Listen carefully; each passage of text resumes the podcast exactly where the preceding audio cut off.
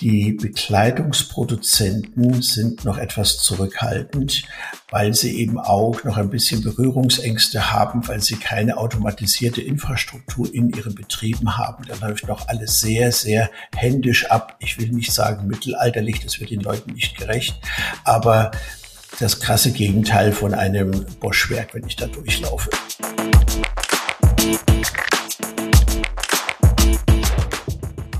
Herzlich willkommen zu Business Unplugged, meinem Interview-Podcast rund um das Thema Digitalisierung. Mein Name ist Johannes Pohl, ich bin Gründer der Piopex und ich spreche mit GründerInnen, UnternehmerInnen, Führungskräften und anderen Heldinnen des Businessalltags über ihre Unternehmen, Visionen, Ideen und Herausforderungen. Kurzum, spannende Themen, spannende Menschen, von denen man lernen kann und inspirieren. Herzlich willkommen zur letzten Folge von Business Unplugged im Jahr 2022. An der Stelle möchte ich die Möglichkeit nutzen, mich bei allen ZuhörerInnen recht herzlich zu bedanken. Danke für euren Support und eure Treue in diesem Jahr. Die Zahlen von Spotify habe ich auf LinkedIn bereits geteilt und ich muss zugeben, ja, die haben mich umgehauen und ich äh, auch stolz gemacht und äh, ich freue mich, wenn ich äh, jetzt dieses Momentum das ich da erlebt habe, mit ins neue Jahr nehmen darf und euch dann 2023 neue Folgen mit inspirierenden Gästen zu spannenden Themen präsentieren darf. Zum Abschluss des diesjährigen Jahres, also 2022, habe ich auch echt nochmal ein schönes Schmankerl für alle, denn ich spreche mit Michael Frede, Gründer und CEO von Robot Textile, das im Juni 2022 mit seiner Automatisierungslösung für ein Problem auf den Markt gekommen ist, das unter anderem für die massenhafte Abwanderung der Textilindustrie aus Deutschland und anderen Hochlohnländern verantwortlich war, nämlich der Handhabung von Textilien. Im Interview spreche ich mit Michael über ihn als Gründer, den man so, sage ich mal, nicht alltäglich in der Gründerszene trifft, die Themen Nachhaltigkeit sowie Wettbewerbsfähigkeit in der Fashionindustrie und wie die Lösung von Robotextile im Markt angekommen ist. Ein wunderbares Gespräch, das ich führen durfte und bei dem ich euch jetzt viel Spaß beim Hören wünsche. Lieber Michael, herzlich willkommen zu Business Unplugged. Ich freue mich riesig, dass wir es geschafft haben, heute über deine und ich nenne es mal spannende berufliche Reise hin zum Gründer sowie auch dein Startup Robotextile zu sprechen, das du gemeinsam mit deinem Partner Michael Müller ins Leben gerufen hast. Ähm, ich freue mich deshalb, weil es einerseits um das Thema Robotik geht, das ich auch schon ein paar Mal behandelt habe, unter anderem mit deinem ehemaligen Weggefährten Dirk Tam, der aktuell bei TQ Systems ist und unter anderem aber auch wegen dem Thema Fashion. Es geht auch um Fashion. Wir kommen danach noch näher darauf zu sprechen, dass ich auch erst unlängst, nämlich in Folge 40, äh, behandelt habe. Herzlich willkommen, Michael. Herzlichen Dank, Johannes. Also das freut mich natürlich sehr, heute mit dir über dieses Thema reden zu dürfen, weil es ist mehr als nur ein Start-up. Wir wollen wirklich etwas Positives bewegen, etwas Nachhaltiges bewegen, was in die Zeit passt. Und deswegen freue ich mich auf das heutige Gespräch.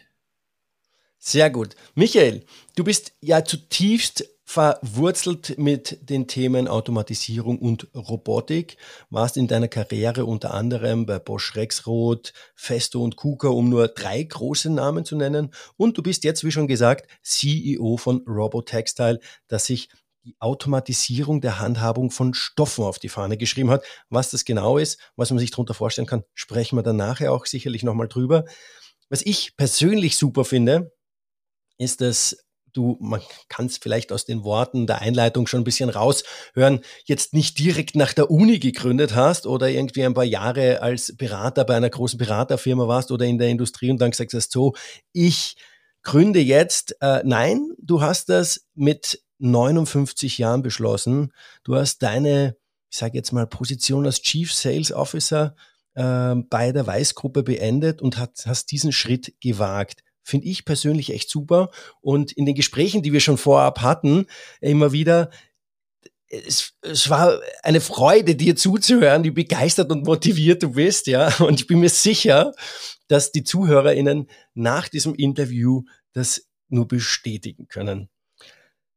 Meine erste Frage ist, wie kam es eigentlich zu der Entscheidung, ich sage jetzt mal ein paar Jahre vor der Rente, ja, zu sagen, so, ich kündige jetzt meine CSO-Stelle, ich mache ein Startup auf äh, und tu mir diesen Stress an? War es der Reiz des Unbekannten? War es Inspiration von außen? Was war's? Ja, also natürlich die richtige Frage, die ich A mir selber und B meine Frau mir natürlich auch mehrfach gestellt hat. Das ist ja klar, weil das ist ja doch eine gewisse Sicherheit, aus der man rausgeht.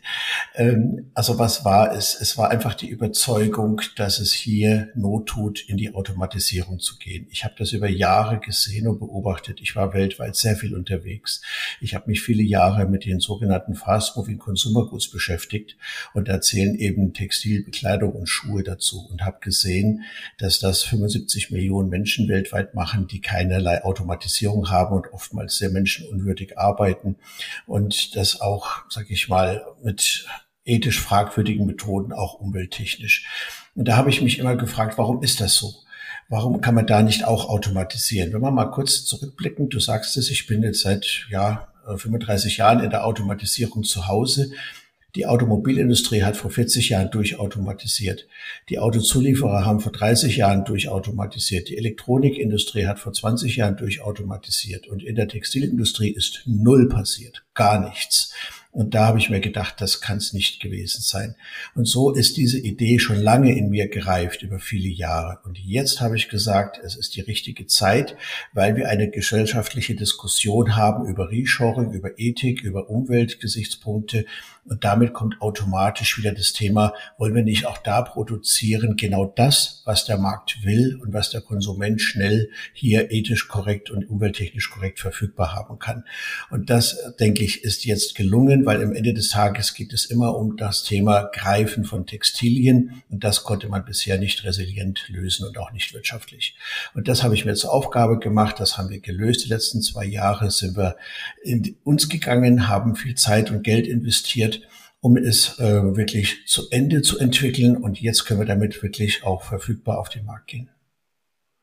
Wie hast du, du hast es kurz erwähnt, deine Frau ja, wie hast mhm. du es der kommuniziert oder wie hast du es zu Hause kommuniziert, dass du sagst so, so, ja. mein Schatz, ich weiß, es sind nur noch ein paar Jahre, du hättest dich freut, dass ich bald in Rente gehe und wir gemütlich, keine Ahnung, äh, irgendwo auf Urlaub fahren ist nicht. und genau so war es, Johannes. Exakt genau so war es. Und mein Gott, ich habe das Glück, dass ich eine gute Ehe habe, eine gute Partnerschaft. Wir sind jetzt 33 Jahre verheiratet. Ich habe auch einige berufliche Wechsel gemacht, die sie nicht immer gleich verstanden hat. Aber sie wusste, ich habe es immer zu was Gutem geführt. Und ich habe immer auch, sage ich mal, meine Ideen, meine Visionen umsetzen können. Und da zählt natürlich auch eine starke Partnerschaft dazu. Und die habe ich zum Glück. Und hier hat sie gemerkt, ich muss meinen Traum jetzt wirklich auf die Straße bringen. Die Zeit ist dafür reif. Und sie hat verstanden, dass ich mit mir sehr gehadert hätte, wenn ich jetzt vier, fünf Jahre noch gewartet hätte und jemand anderes wäre mit der Idee rausgekommen und ich hätte einfach dann zugucken müssen. Und das wollte ich nicht erleben müssen. Und deswegen musste ich jetzt damit rausgehen, weil jetzt ist die Technik fertig und der Markt wartet darauf. Und damit hat sie auch dann Ja gesagt. Ja, schön. Du hast gerade gesagt, die, jetzt ist die Technik fertig. Euer Kundenversprechen ist ja, und du hast das kurz einmal auch erwähnt, im, in, im Zuge der Handhabung von Textilien, dass ihr Textilproduzenten in Hochlohnländern helft, wirtschaftlich und wettbewerbsfähig zu produzieren. So, was macht ihr genau? Was habt ihr die letzten zwei Jahre entwickelt, ähm, wo ihr sagt, so, jetzt ist es reif, das ist genau das, worauf die Textilbranche wartet? Also ich maße mir nicht an zu sagen, ich habe etwas Neues entwickelt. Man hat in der Vergangenheit, so in der Zeit von 1995 bis 2010 in Deutschland sehr viel gute Entwicklung zum Handhaben von Stoffen und Textilien vorangetrieben. Aber man hat es nicht fertig gemacht, weil das war genau die Zeit, wo neun von zehn Textilbetrieben in Deutschland zugemacht haben oder weggegangen sind. Somit gab es auch keinen wirtschaftlichen Anreiz mehr, die Dinge fertigzustellen. Aber es gab sehr, sehr gute Forschungsarbeiten, Patente, Doktorarbeiten, äh, Zielkunden, die aber alle die Limitationen festgestellt haben, keinen wirtschaftlichen Nutzen gesehen haben und dann aufgehört haben. Und da habe ich genau angesetzt, indem ich mit den Professoren, mit den Instituten mich zusammengesetzt habe und überlegt habe, welche Methoden waren denn damals am nächsten dran, um die Vielfalt der Stoffe und Textilien handhaben zu können. Weil der Stand der Technik heute ist der, dass ich Textilien, wenn ich sie mit Vakuum oder mit Nadelgreifer aufnehmen kann, ist das gelöst, kann ich heute seit 15 Jahren aus dem Katalog kaufen. Damit kann ich aber nur 10 Prozent der Stoffe nehmen. Ich habe mich um die anderen 90 Prozent gekümmert und da haben wir uns die besten Methoden rausgesucht und haben sie einfach fertig entwickelt. Man muss vielleicht dazu sagen, für diejenigen, die nicht so tief drinnen sind, ähm, Textilien sind formflexible Stoff, also Materialien, die nicht so einfach zu greifen sind wie, ja, sag ich mal, ein Stück Stahl oder ein Stück Holz oder was auch immer. Ja, die biegen sich, jeder hat das, glaube ich, schon einmal oder kann das nachvollziehen in gewisser Hinsicht.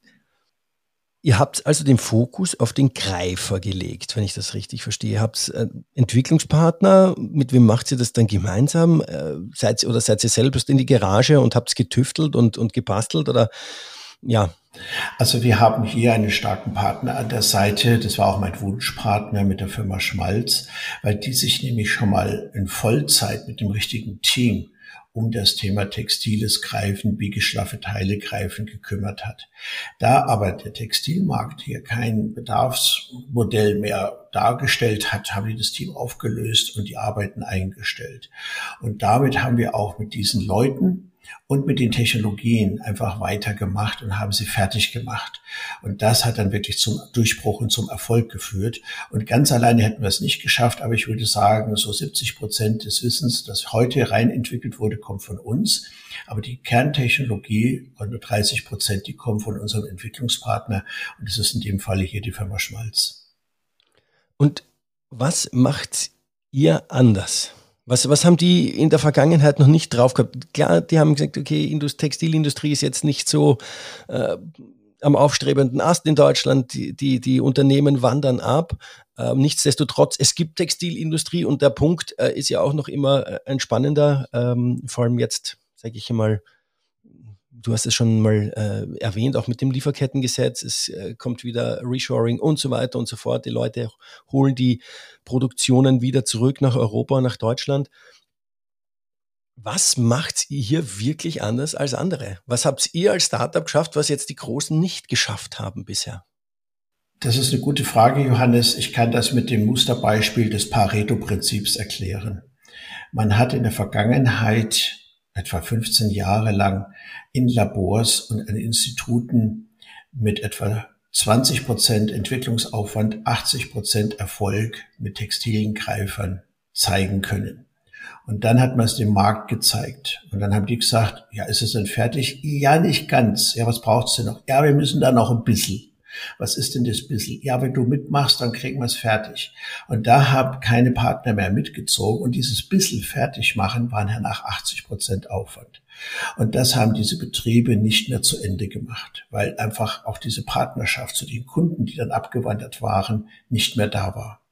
Und da haben wir uns jetzt eben diese äh, Basistechnologie zunutze gemacht und haben diese 80 Prozent des Wegs zu Ende zu gehen einfach mit Fleiß gemacht, mit vielen Zielkunden, mit Musterteilen. Wir haben viele Vertraulichkeitsbescheinigungen gehabt mit etwa zehn großen Textilherstellern in Deutschland. Und die haben uns auf diesem Weg zwei Jahre lang begleitet. Und das hat es vorher nicht gegeben, weil sie jetzt eben diese wirtschaftliche Not sehen für die Betriebe. Wir haben ja immerhin noch 1300 äh, Textilbetriebe in Deutschland. Ist ja nicht so, dass gar nichts da wäre. Wir haben 140.000 Beschäftigte in Deutschland in der Textilindustrie. Und diese Betriebe haben heute große Not zu automatisieren. Und die sehen, dass wir die Dinge jetzt sorgfältig zu Ende gemacht haben. Und das hat uns jetzt auf diesen heutigen Reifepunkt geführt, den man damals noch nicht hatte. Ich komme nochmal drauf zu sprechen. Ich hake nochmal nach, weil es mich äh, interessiert. Was war jetzt so in der Technologie? Welche Feinheiten waren das so? In welchem Bereich? Also wir brauchen ja jetzt nicht, sage ich mal, das technische Detail, aber in welchem Bereich ging es mehr um ja, wie, wie, wie so ein Greifer aussehen muss, mit welchen, äh, ob er mit Druckluft oder mit Nadeln oder eine Kombi oder äh, was, was ist so das, das Ding gewesen? Das Ding war einfach, ähm, man muss sich auf das Thema einlassen, man muss zum Textiler werden, man darf nicht als Automatisierer dran gehen. Als Automatisierer versuchst du eine Methode äh, festzulegen und die Produkte dieser Methode unterzuordnen. Stoffe haben Charakter. Die lassen das nicht zu. Die sind da bockig. Und die haben eigene Verhalten. Die laden sie statisch auf, die rollen an den Kanten, da verhängen die Fäden beim Schneiden vom Stapel, die lassen sich nicht vereinzeln. Das sind alles Dinge, die der Stoff nicht verzeiht. Und wenn man sich darauf nicht einlässt und mit ganz feinen Parametern, die kaum sichtbar sind, äh, den Stoff versucht zu überzeugen, mit welcher Methode er es denn akzeptiert, vereinzelt und bewegt zu werden, dann macht man ihn zum Freund. Und das war auch eine falsche Einstellung in der Vergangenheit von Ingenieuren. Ich bin als Textiler reingegangen und habe mir die Stoffe zum Freund gemacht. Und dann haben wir mit Master- und Bachelorarbeiten und der Basisarbeit der Promotionen, die schon gelaufen waren, Stoffe vermessen katalogisiert und kategorisiert und haben dann vier Greifmethoden entwickelt, die physikalisch völlig unterschiedlich sind, aber die Stoffe zulassen, ja, mit dir mache ich's, von dir lasse ich mich aufnehmen. Und so haben wir es zum Erfolg geführt. Okay, spannend. Du hast jetzt gerade gesagt, Automatisierung ist dann nicht so weit. Ich kann mir vorstellen, dass viele, ähm, wenn sie an Automatisierung denken, wahrscheinlich sagen in der Kleiderbranche, ja, wahrscheinlich Automatisierung vom Nähen, von den, von den T-Shirts und so weiter und so fort. Ähm, ihr greift ja auf ein ganz anderes Segment zu. Also das ist nicht die Verarbeitung an sich, sondern wirklich diese Nebentätigkeiten ähm, auflegen, greifen, irgendwo hinlegen, sortieren, wie auch immer. Äh, warum habt ihr da den Fokus drauf gelegt? Ja, also das ist eine, wirklich, wenn ich so sagen darf, Johannes, eine perfekte Frage, weil das ist eigentlich des Pudels Kern. Warum ist denn die Textilindustrie abgewandert? Weil wir 40 Prozent Lohnkosten in der Herstellung von Bekleidung durch solche Handhabungsaufgaben haben, die nicht wertschöpfend 40 Prozent. 40 Prozent der Lohnkosten. Der Professor Gries von der RWTH Aachen sagt sogar 80 Prozent. Das darf er als Professor tun. Ich habe mich da etwas konservativer positioniert. Aber gehen wir mal davon aus, dass etwa 40 Prozent der Lohnkosten nur reine Handhabung sind. Und dann, wenn das in Asien, in China jemand für, äh, für 500 Dollar im Monat macht und hier eben 3000 Euro kostet im Monat, dann weiß man, was ein T-Shirt kosten darf und was wir bereit sind als Produzent, als Kunde zu bezahlen. Und das ist jetzt Not zu sagen, diese Nebentätigkeiten, die darf ein Mensch nicht machen müssen. Das ist das, was in der Automobil-, in der Elektronikindustrie komplett durchautomatisiert sind, sind die Schnittstellen zwischen den Prozessen, das Bewegen des nicht fertigen Werkstücks. Und das ist Automatisierung in Reinstkultur. Und die hat in der Textilindustrie noch überhaupt nicht stattgefunden. Und das ist das, was die Betriebe jetzt interessiert. Wir reden alle vom Fachkräftemangel. Bitte, einen Stoff in eine Nähmaschine einlegen, dafür brauche ich keine Fachkraft. Wenn ich aber keine Menschen bekomme, die diese Nebentätigkeit machen wollen, weil sie auch durch den Mindestlohn schönere Alternativen haben, auch einen tolleren Job zu machen, als 6000 Mal am Tag ein Stoffteil in die Nähmaschine reinzuschieben, dann muss ich Fachkräfte verwenden, die das tun. Und das wollen weder die Fachkräfte noch die Betriebe. Deswegen ist dieser Automatisierungsdruck auch für diese 1300 Betriebe in Deutschland, wovon ein Drittel in der Bekleidung und zwei Drittel in technischen Textilien zu Hause ist. Wenn man ins Auto schaut, in den Haushalt schaut, in die Medizintechnik schaut, findet man überall Textilien. Und die werden in Deutschland auch verarbeitet und produziert. Die sind dankbar, wenn sie diese Nebentätigkeiten jetzt sinnhaft automatisieren können.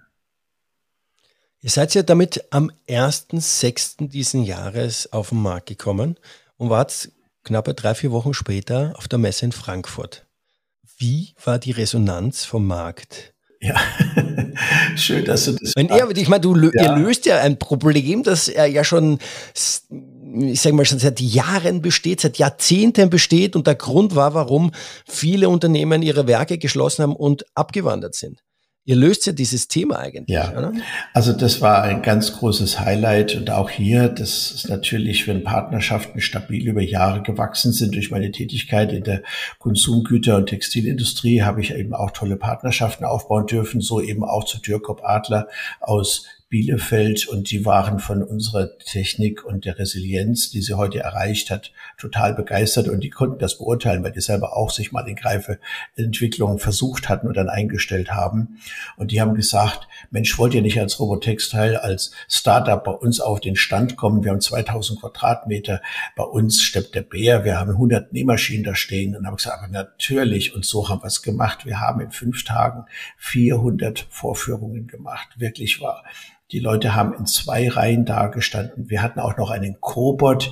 Das war schön. Die Kunden konnten selber den Roboter von Hand verfahren, selber Stoffe aufnehmen und dann konnten wir wieder auf Automatik umschalten.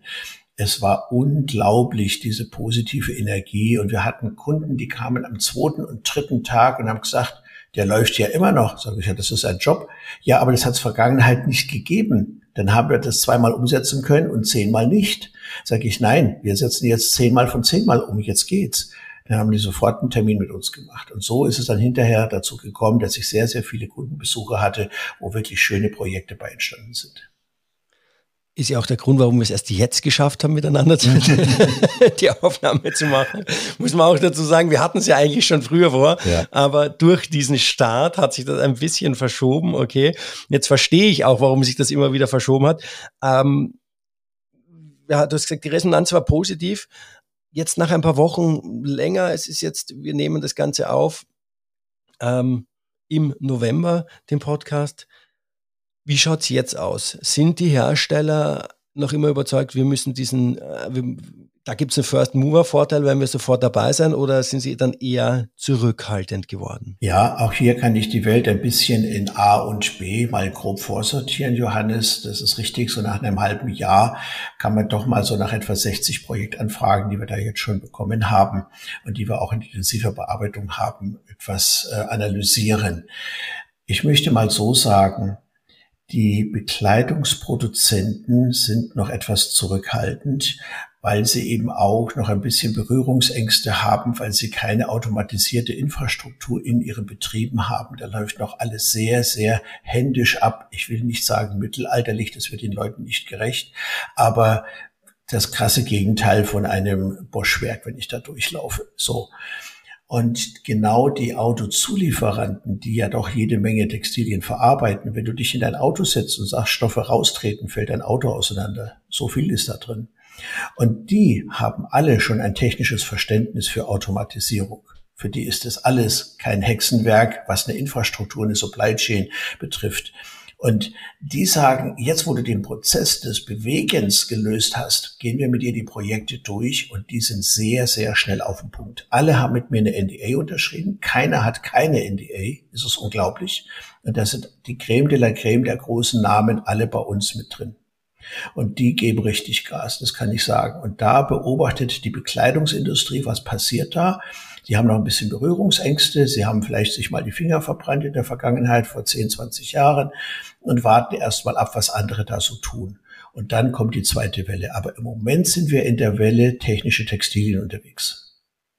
Habt ihr da oder ja, euch ein bisschen ver, ich sage jetzt mal verschätzt, ist vielleicht der falsche Ausdruck, aber habt ihr es anders erwartet eigentlich? Ja. Also ich habe mit mehr Anfangseuphorie gerechnet, weil ich die Prozesse ja kenne. Ich kenne die Nähmaschinen, die Laminier-, die Fixiermaschinen, die Bügelmaschinen, die Bedruckungsmaschinen und ich weiß, dass die von Hand entstapelt die schnelle Zuschnitte, die Stoffzuschnitte von Hand da einführen. Man kann das als Standardzelle dort einsetzen. Ähm, und das hat nicht zu dieser ersten Euphoriewelle aus dem Bekleidungssektor geführt. Ja, das war etwas zu optimistisch eingeschätzt. Dafür habe ich etwas unterschätzt, wie stark die Automobil- und Medizintextilien sofort zugreifen, sofort die Chance erkannt haben und sich alle durch starke NDAs ähm, auch gewisse Wettbewerbsvorteile sofort sichern wollen. Und die geht mit uns aber richtig rein. Und so ist es etwas anders gekommen, als im Businessplan stand, ist richtig. Okay, spannend. Also man muss da auch flexibel sein oder ihr seid flexibel geblieben und sagt, okay, gut, wir, auch wenn die Textil, die Idee aus dem Bereich der Textilindustrie, sag ich mal, von der Kleiderherstellung kam, äh, geht jetzt doch mehr Richtung Textile, ähm, technische Textilien. Okay, sehr spannend. Ja, Thema, du hast es gerade gesagt, es kommt auch Onshoring wieder, äh, Reshoring. Ähm, Ihr habt da auch einen massiven Impact auf das Thema Nachhaltigkeit. Du hast die Nachhaltigkeit ja schon am Anfang erwähnt. Ich habe das auch in der Folge 40 mit der Anna von Yuna AI besprochen, die ja auch den, die ist im Fashion Tech unterwegs und die die Vision hat, wir machen die Fashion, die Industrie einfach wieder nachhaltig und indem wir auch alle zusammenarbeiten. Sie sind in einem anderen Bereich der Wertschöpfungskette äh, angesiedelt, im Bereich des Designs und du bist ja dann wirklich im der Produktion mit deinen Anlagen angesiedelt. Wie siehst du generell dieses Thema Nachhaltigkeit in der Industrie? Wie, was wird sich bewegen? Wie schnell müssen die denn da auch aufspringen, sage ich jetzt einmal, das ganze Thema auch nach Europa zu holen? Wir haben ja, was die Bekleidung betrifft, diesen Wahnsinn des sogenannten Fast Fashion. Also wir wissen, dass wir etwa 40 Prozent der Kleidung, die wir in Asien produzieren, hier gar nicht verkaufen. Die wird schon mal verschrottet. Wir wissen, dass wir die ganze Kleidung, die von Asien nach Europa kommt, auf Frachtschiffen 1,2 Milliarden Tonnen CO2 verbraucht.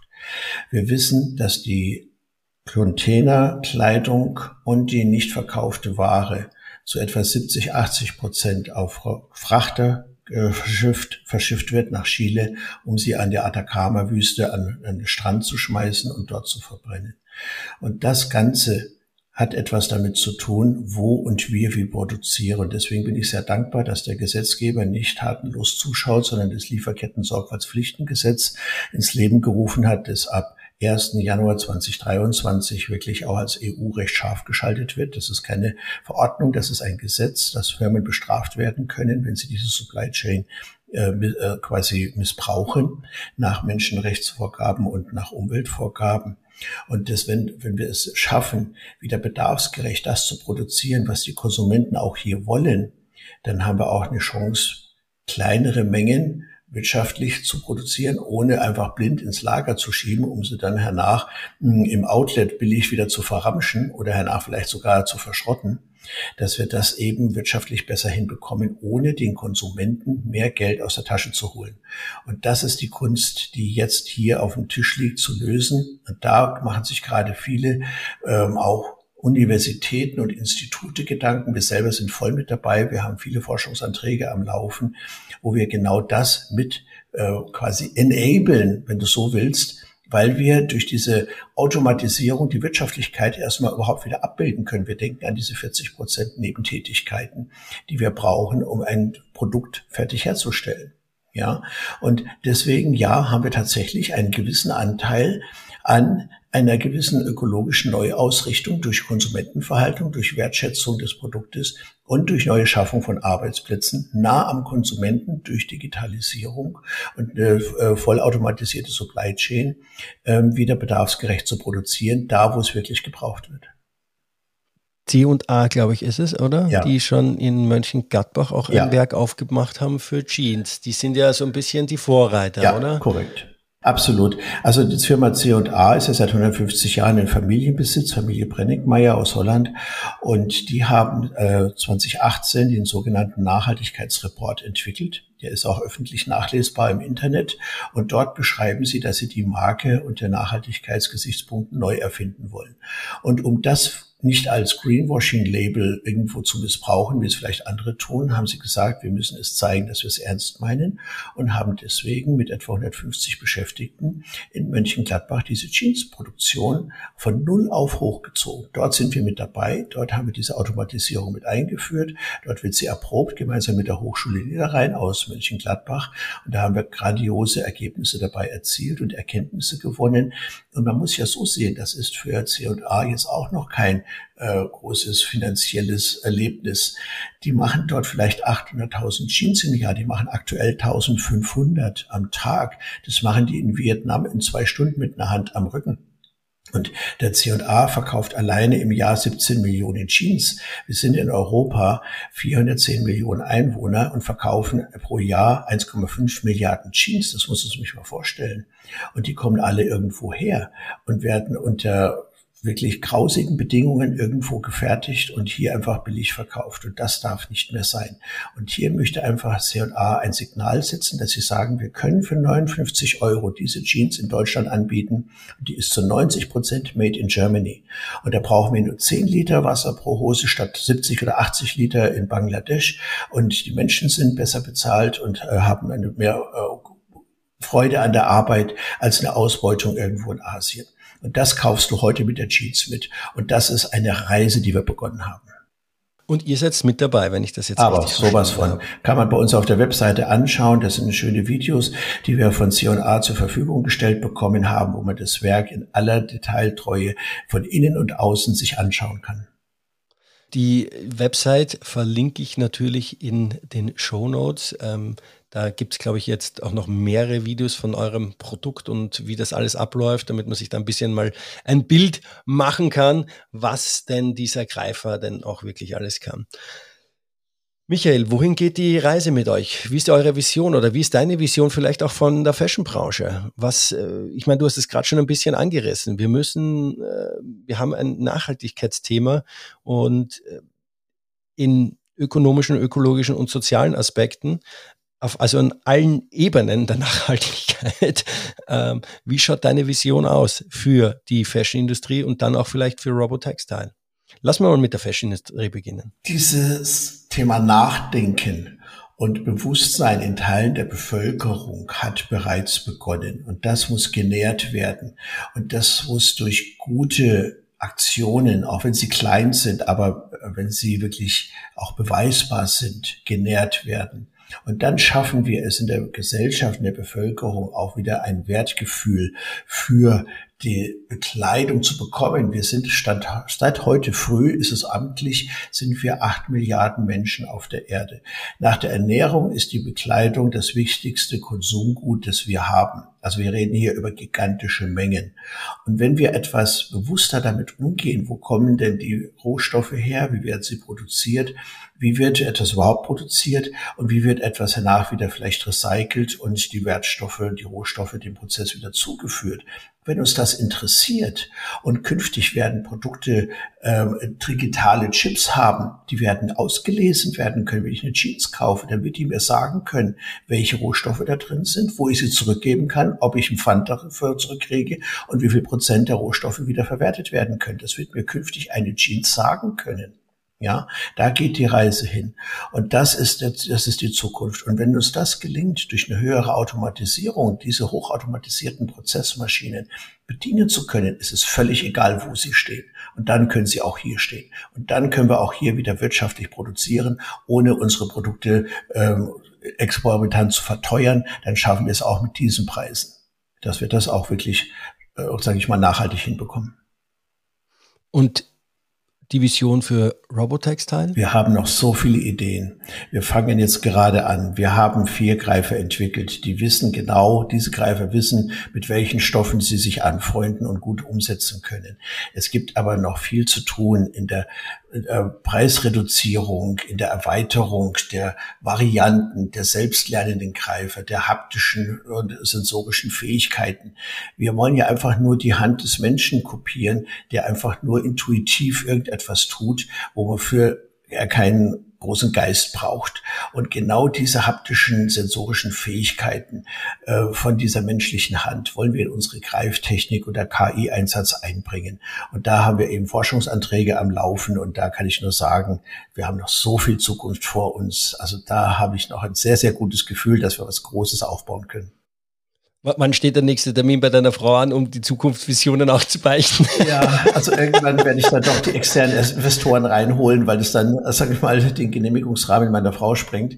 Aber diese Gespräche finden hinter verschlossenen Türen bereits statt. Da haben schon ein paar große Textile ein Auge auf uns geworfen und das lassen wir jetzt mal gemächlich angehen.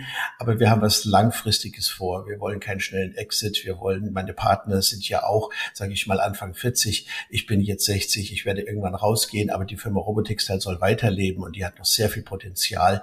Und da wollen wir auch jetzt mit Wissen und mit Patenten und Neuentwicklungen und engen Partnerschaften zu Zielkunden noch richtig was Großes aufbauen.